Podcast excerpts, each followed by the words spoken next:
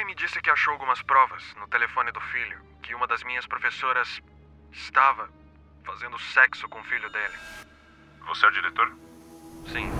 Que tipo de prova ele encontrou? Ele disse que era um histórico de conversas sobre o que os dois tinham feito. Ele detalhou para você alguma coisa que estava nessa conversa? Ele disse que os dois fizeram sexo, que ela chupou. Basicamente isso. Meu Deus do céu.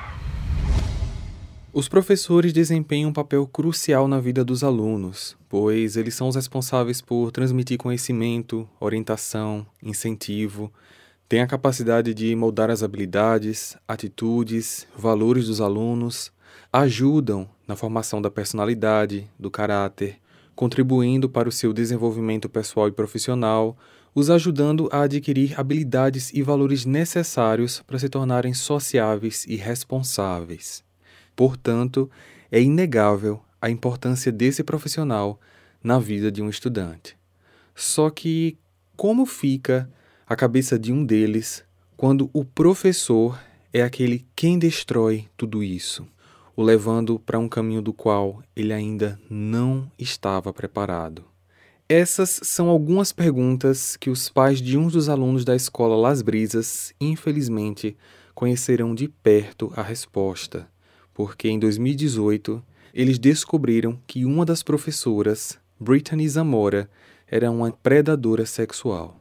E misteriosos, eu vi muitos vídeos desse caso na internet que contavam essa história em 10 ou 12 minutos, tanto os vídeos do Brasil como de fora e eu, quando fui fazer esse roteiro, imaginei que ele ia ficar nessa média, só que, conforme eu ia pesquisando, eu ia encontrando tanta informação absurda e inacreditável que se tornou impossível deixar esse episódio pequeno.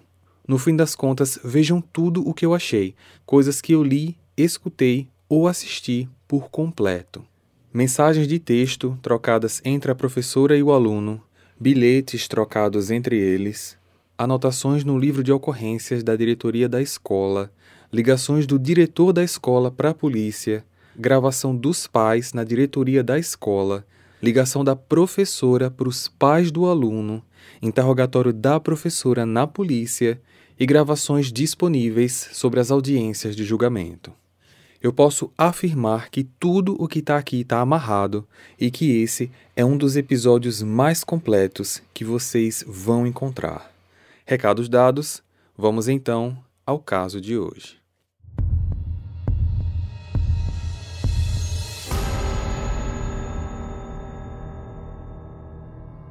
Brittany Ann Zamora nasceu em 16 de março de 1991 no Arizona, Estados Unidos, e em 2018, quando todos esses fatos aconteceram, ela tinha 27 anos.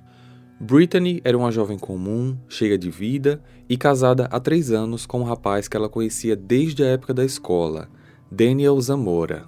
Ela era muito feliz, apaixonada pela vida e pelo marido, com quem ela costumava fazer algumas aventuras, como a prática de voo livre, por exemplo, para estarem sempre juntos, criando memórias especiais na vida a dois. Brittany se formou em pedagogia com honras de primeira classe pela Universidade do Estado do Arizona, tendo excelentes pontuações tanto na graduação quanto na pós-graduação. Em 2016, enquanto ensinava na Littleton Elementary School, Brittany conquistou o título de Professora do Ano. O diretor assistente da Littleton, Timothy Dickey, gostava muito do trabalho da Brittany e quando ele foi convidado para ser o diretor principal de uma escola renomada na cidade de Goodyear, ainda no estado do Arizona, a Las Brisas Academy Elementary School, ele a convidou para que ela fosse junto com ele para essa nova escola. Assim, em 2017, Brittany se tornou uma professora de inglês da sexta série na escola Las Brisas.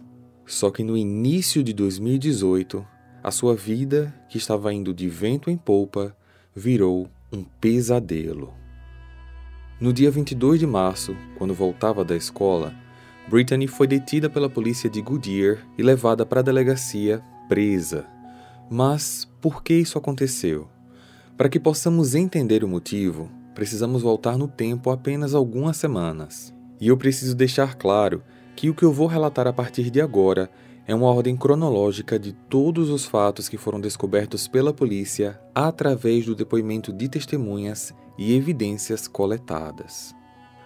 No início de fevereiro, ao sair de uma das suas aulas, Brittany enviou uma mensagem ao seu grupo de alunos dizendo o seguinte: Eu vou estar fora da escola amanhã, então se vocês ficarem entediados, mandem uma mensagem para mim, porque eu com certeza vou estar muito entediada. Uma mensagem que parecia normal acabou dando a liberdade para que eles a chamassem no privado, o que exatamente acabou fazendo um dos seus alunos, de apenas 13 anos. Só que, desse momento em diante, ambos passaram a trocar mensagens frequentemente. Em poucos dias, eles deixaram de trocar mensagens por esse aplicativo e passaram a usar o direct do Instagram. As mensagens que antes eram comuns, sem segundas intenções, passaram a ter um tom mais adulto. Ela começou a dizer que o amava e ele respondia que também. As conversas foram extrapolando limites até que a professora afirmou que gostaria de fazer algumas coisas com ele, e o garoto confirmou que também estava disposto a fazer coisas com ela. As mensagens de texto se misturaram a fotos que ela enviava, vestindo apenas roupas íntimas e outras vezes completamente despida. O primeiro ato físico foi em uma das despedidas de sala de aula. Quando estavam saindo, esse garoto, que por motivos óbvios não teve a identidade revelada, era o último da fila para sair. E quando eles trocaram um abraço, Brittany o segurou e deu um beijo. Beijo esse que foi correspondido. Dias depois, agora 16 de fevereiro, em novas trocas de mensagens, ela perguntou onde ele estava e ele respondeu que estava na casa dos avós. Brittany perguntou se ele queria se encontrar com ela e ele respondeu que sim. Naquela mesma noite, ela estacionou seu carro um pouco afastado de onde moravam os avós do garoto e ele, saindo discretamente da casa, caminhou até o carro dela e lá eles tiveram atos íntimos. Outro encontro, mais absurdo ainda, se deu na própria sala de aula. Após os alunos terem executado uma tarefa para um show de talentos, eles estavam saindo só que esse aluno em específico estava arrumando a mochila e um outro ficou na sala mexendo no computador. Quando esse aluno estava saindo, a professora perguntou se ele não gostaria de brincar com ela. Ele não entendeu o trocadilho e ela acabou sendo um pouco mais clara, dizendo algo do tipo sobre colocar a mão dentro. O outro garoto que estava mexendo no computador, presenciou tudo e disse que, enquanto aquilo acontecia, a professora não tirava os olhos dele. Ele ficou completamente desconfortável. Foi exatamente essa palavra que ele usou no depoimento: desconfortável. Dias depois, Brittany foi até ele e perguntou discretamente se ele era circuncisado só que ele não entendeu o significado da palavra. Ela então pegou o celular, fez uma pesquisa rápida online e mostrou ao garoto pessoas circuncisadas e não circuncisadas e pediu para que ele apontasse como ele era. Nessa hora, o garoto saiu correndo da sala. Esse menino afirma que, apesar dessa atitude da professora, nada mais aconteceu depois disso. As mensagens da professora com aquele aluno, associadas à troca de olhares, além da atitude doentia de agir na presença de testemunhas, acabou fazendo com que o assunto corresse entre os alunos e no início de março, a diretoria da escola, no caso o senhor Timothy, recebeu, através de um ofício feito por três alunos, um relato de tudo o que estava acontecendo. Segundo o diretor, Logo que ele recebeu o documento, ele mesmo começou a investigar o caso. Timothy, que foi quem havia indicado Brittany para aquela escola pelas suas habilidades profissionais, viu-se obrigado a interrogar discretamente alguns alunos, só que ele não conseguiu muitas informações relevantes. O que ele conseguiu foi, por exemplo, a confirmação de que a Brittany gostava mais desse tal aluno, que ela tinha preferência por ele quando o favorecia em algumas atividades, que às vezes, quando ele era pego conversando durante as aulas, recebia reclamações leves, enquanto outros alunos levavam broncas mais intensas pelo mesmo tipo de comportamento. Então, todas essas descobertas e outras, o Timothy acabou registrando num caderno de ocorrências da diretoria. Eu escutei outros alunos dizerem durante a minha aula que eles acham que os dois estão se encontrando. Eu não acho isso porque eu conheço a senhora Zamora e sei que ela não faria isso. Ele incomoda os outros, então eu acho que ela tenta manter ele longe dos outros alunos. Essa é uma maneira de manter as outras crianças seguras de palavras nocivas. Estão dizendo por aí que eles se encontram fora da escola. Provas? Nenhuma. Mas os alunos estão comentando sobre isso. E eles não deveriam espalhar rumores assim sobre uma professora. Todo mundo está falando sobre eles terem um relacionamento inapropriado fora da sala e durante o recesso. As senhoras Amora e o estão em um relacionamento. Não demorou para que de alguma forma Brittany soubesse do murmurinho que estava correndo na escola.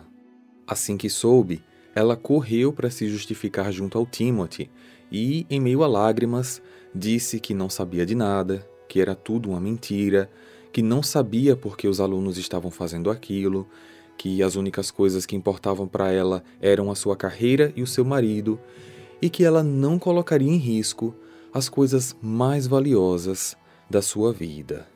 Porém, uma semana depois dessa justificativa chorosa da Brittany, os pais do garoto apareceram na escola para fazer uma denúncia formal contra ela, a acusando de ser uma molestadora. Hey, você se interessa por crimes reais, serial killers, coisas macabras e tem um senso de humor um tanto quanto sórdido? Se sim, você não está sozinho. Se você precisa de um lugar recheado de pessoas como você, venha conhecer o podcast Pátria Amada Criminal. Todas as semanas tentamos entender o pior da humanidade. Nesse processo a gente ri, chora, fica brava, fofoca, porque afinal de contas é assim que a gente fala quando está entre amigos. Suas novas melhores amigas trevosas estão aqui no Pátria Amada Criminal. O pai do aluno, junto com a sua esposa, a madrasta do menino, perceberam um comportamento estranho no garoto, que estava ultimamente agindo diferente e não saía do celular. Aquilo chamou a atenção deles, que decidiram instalar um aplicativo no celular do garoto. Aplicativo esse que eles poderiam marcar algumas palavras-chave e um alerta chegaria no celular deles caso essas palavras aparecessem durante alguma conversa.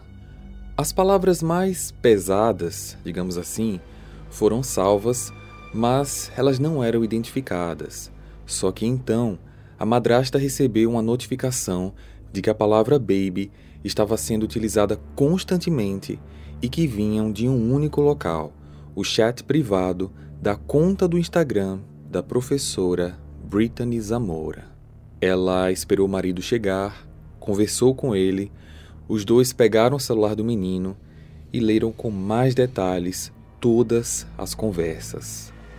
As mensagens não eram claras, diretas, sempre tinham tons diferentes ou trocadilhos. Então, para que eles tivessem certeza do que realmente estava acontecendo, o pai do garoto conversou com ele. Meu filho, seu pai vai te fazer uma pergunta e eu preciso que você seja sincero comigo. Eu não vou brigar, não vou te bater mas eu preciso saber a verdade. Tudo bem? Uhum. Você e a sua professora tiveram algum contato íntimo? Sim. Foi assim que, na noite do dia 21 de março de 2018, esse pai ligou para o diretor da escola, o Timothy, falou tudo o que descobriu e marcou uma reunião com ele para sete e meia da manhã do dia seguinte. Depois dessa ligação, os pais do garoto foram até uma delegacia. Ainda durante aquela noite, Timothy ligou para a delegacia e o policial que estava de plantão atendeu a chamada. Certo. Me diga o que está acontecendo. Então, eu. Eu recebi uma ligação da família O'Brien. Que horas você recebeu essa ligação? Peraí, deixa eu olhar aqui no celular. Foi às 7h19 da noite. E a ligação era sobre o quê? É.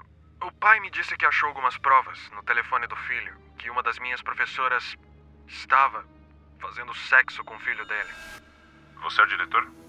Sim. Nesse momento, o policial passa a fazer algumas perguntas pessoais, como o nome do pai do garoto, o nome do aluno, o endereço, data de nascimento e etc. Ok. Que tipo de prova ele encontrou?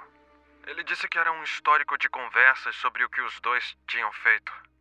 Ele detalhou para você alguma coisa que estava nessa conversa? Ele disse que os dois fizeram sexo, que ela chupou o pau dele. Basicamente isso. Meu Deus do céu. Quem é a professora? O nome dela é Brittany Zamora. Ele falou onde esses atos aconteceram? Ele disse que foi no carro dela. E na sala de aula também. Você já tinha conhecimento disso ou desconfiava de alguma coisa? Não. Ok. Conversar com meus superiores, porque obviamente isso é algo muito sério que vai exigir uma investigação mais do que apenas informações passadas por telefone. Você me entende? Ele tá vindo agora de manhã na escola, o pai do garoto, às sete e meia da manhã. Você teria como mandar alguém pra cá? Ah, isso tá fora do meu alcance. Eu não tenho poder de liberar policiais para isso. Até o momento temos só essa informação e para liberar um oficial para uma situação como essa, eu preciso falar com meus superiores também. Deixa eu falar com eles e eu entro em contato com você. Isso é muito sério e eu não queria estar aqui sozinho numa situação que é um crime. Eu realmente gostaria de ter algum policial aqui, se possível. Eu entendo, eu sei, eu sei. Eu vou correr aqui com isso para te ajudar. Ok, muito obrigado. Logo de manhã, quando a escola abriu, os pais do garoto estavam lá, munidos de informações e principalmente provas, mostrando tudo para o diretor Timothy e para o policial que estava presente. Em nenhum momento, Timothy afirmou aos pais ou à polícia que já tinha conhecimento do assunto há alguns dias. Ele deixou parecer que soube daquilo apenas no dia anterior. E o pior foi que, quando todos saíram da escola, Timothy ligou para Brittany e a alertou do que estava acontecendo. Ele disse que tinha acabado de saber toda a verdade, já que a justificativa que ela tinha dado para ele era uma mentira e que os próprios pais do aluno já tinham acionado a polícia. Pouco antes das dez e meia da manhã, Brittany então liga para os pais do aluno, numa ligação que eles atenderam em casa e que foi parcialmente gravada, já que na pressa eles colocaram o aparelho no viva voz enquanto gravavam por vídeo através de um outro telefone celular.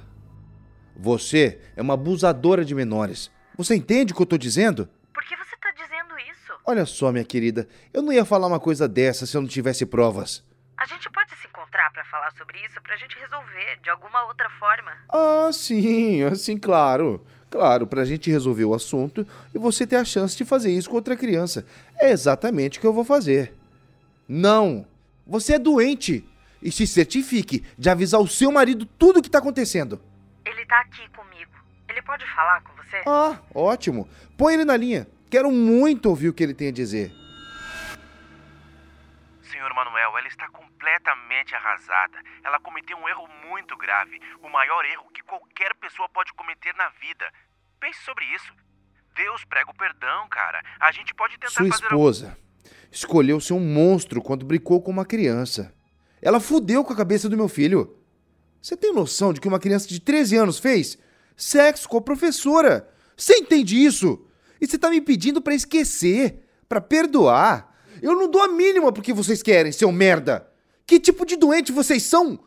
Me façam um favor, não me liguem mais. A próxima vez que vocês vão ouvir falar de mim de novo vai ser no tribunal. Claramente, a intenção da Brittany e do Daniel era evitar o processo policial e fazerem eles retirarem a denúncia, o que óbvio não aconteceu. Além do Daniel já saber do assunto e estar ao lado da esposa, durante a ligação ele estava mandando mensagem de texto para ela, orientando de como falar ao telefone. Segue aqui algumas mensagens. Chore, pareça desesperada. Diga que precisamos encontrá-lo e conversar cara a cara. Diga que não se sente confortável falando ao telefone. Não confirme nada sobre relacionamento, porque nós dois sabemos que esse não é o caso. Isso foi somente uma fantasia estúpida que foi longe demais. Mesmo que ele te dê algum ultimato, não diga nada, Brittany. Ele te odeia e quer que você queime no inferno. Lembre-se disso. Ele está gravando. Desligue agora. Naquele mesmo dia, 22 de março de 2018, enquanto voltava da escola às 5h48 da tarde, Brittany Zamora foi detida e levada pela polícia.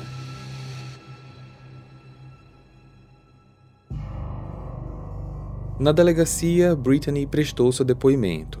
Ela perguntou se o caso se tornaria público e o policial disse que não podia garantir que não. Eles não saem divulgando informações do nada, mas precisam responder às perguntas quando são questionados. Ele logo a alertou que temas delicados que acontecem principalmente em escolas quase sempre se tornam públicos, porque um pai conversa com o outro, o assunto acaba chegando na imprensa, aí então as perguntas aparecem e eles precisam responder, até porque é o dinheiro público que paga pelo trabalho deles. Brittany também perguntou quanto tempo ela ficaria presa e foi informada que, a partir dali, quem decidiria era a justiça, porque ela poderia ficar detida até o julgamento ou ser liberada para aguardar o julgamento em liberdade. Ela chorava muito. Dizia que tinha o melhor marido do mundo, mas quando perguntada sobre os eventos que a levaram até ali, ela preferiu usar o direito de ficar em silêncio. Brittany não foi liberada, ela permaneceu presa até o julgamento e claro que o assunto tomou conta de todos os jornais. Num piscar de olhos, ela passou de educadora a predadora, uma condição da qual ela não se livraria nunca mais. Durante as investigações, que não demoraram muito, já que as provas estavam praticamente escancaradas e eles só precisavam organizar tudo para montar um caso concreto, a polícia encontrou ainda diversos bilhetes trocados entre professora e aluno. Alguns simples, como Olá, como você está, e outros mais delicados, como Você é sexy e Você será minha esposa em algum momento dessa vida maluca. Em março de 2019, meses antes do julgamento, o Daniel deixou uma mensagem no perfil da Brittany no Instagram. Ele apagou todas as fotos dela e deixou apenas uma com a seguinte mensagem: Aqui é o marido da Britney. Eu rezo para que ela consiga justiça e a verdade venha à tona. Ela não vai durar na prisão. Minha esposa é inocente de todos os crimes que foram imputados a ela. Apaguei todas as postagens por confidencialidade e deixei apenas essa imagem, pois eu quero que todos saibam que Brittany é inocente e que há muito mais coisas que a mídia não contou para vocês. Por mais de um ano, Brittany negou todas as acusações e também se recusou a dar qualquer entrevista. Daniel também se recusou a comentar publicamente sobre o assunto. Contudo, no julgamento que aconteceu em julho de 2019, Brittany se declarou culpada de todas as acusações. No final, ela chegou a pedir desculpas para a vítima e para a família e justificou sua atitude como fora do seu caráter, alegando que ela era uma pessoa sincera, boa e que não merecia ser considerada como um risco para a sociedade. Acrescentou ainda que foi a mídia a responsável por tê-la transformado em um monstro. Brittany poderia pegar até 44 anos de prisão, mas, como era ré primária, ou seja, sem qualquer registro criminal anterior, ela foi sentenciada a 20 anos de prisão sem direito à liberdade condicional. Em maio de 2020, Brittany pediu divórcio do marido Daniel, pois alegou que, em função de tudo que havia acontecido, o seu relacionamento havia sido prejudicado sem qualquer chance de recuperação. Alguns acham que ela fez isso para protegê-lo, mas outros afirmam que ela, na verdade, acabou conhecendo alguém dentro da prisão. Em 2021, Brittany solicitou que fosse designada para um trabalho interno, o qual foi concedido após uma análise de protocolos. Ela atendeu aos requisitos para o cargo de professora e passou a auxiliar a equipe de educação no ensino das internas, sendo supervisionada diretamente por funcionários da prisão. A previsão para sua liberdade está para 2039, quando ela terá aproximadamente 48 anos. A família da vítima mudou de estado para tentarem manter a privacidade. Os rostos de todos eles estão sempre borrados em vídeos, seus nomes cobertos com tarjas em todos os documentos das evidências e tiveram direito de usarem codinomes quando eram citados em todos os documentos do processo. Eles também processaram civilmente mais duas pessoas. Timothy, o diretor, por não ter agido legalmente diante de toda a situação e por ter mentido para os pais e para a polícia sobre não saber do que estava acontecendo. A outra pessoa processada foi o Daniel. Ele não foi parte desse processo com a Brittany porque nenhuma evidência o incriminava. O que ele fez foi tentar ajudar a esposa quando soube do caso. Nada comprovava que ele já sabia anteriormente. Ao que tudo indica, ela contou para ele quando a bomba estourou e ele apenas tentou amenizar a situação. Só que, mesmo assim, para a família da vítima, ele agiu errado. Os dois processos ainda estão em andamento. Qual a sua opinião sobre a sentença da Brittany? Foi devida? E sobre as atitudes tomadas pelo diretor Timothy e pelo ex-marido Daniel? Deixe sua opinião aqui nos comentários e nos vemos então no próximo caso.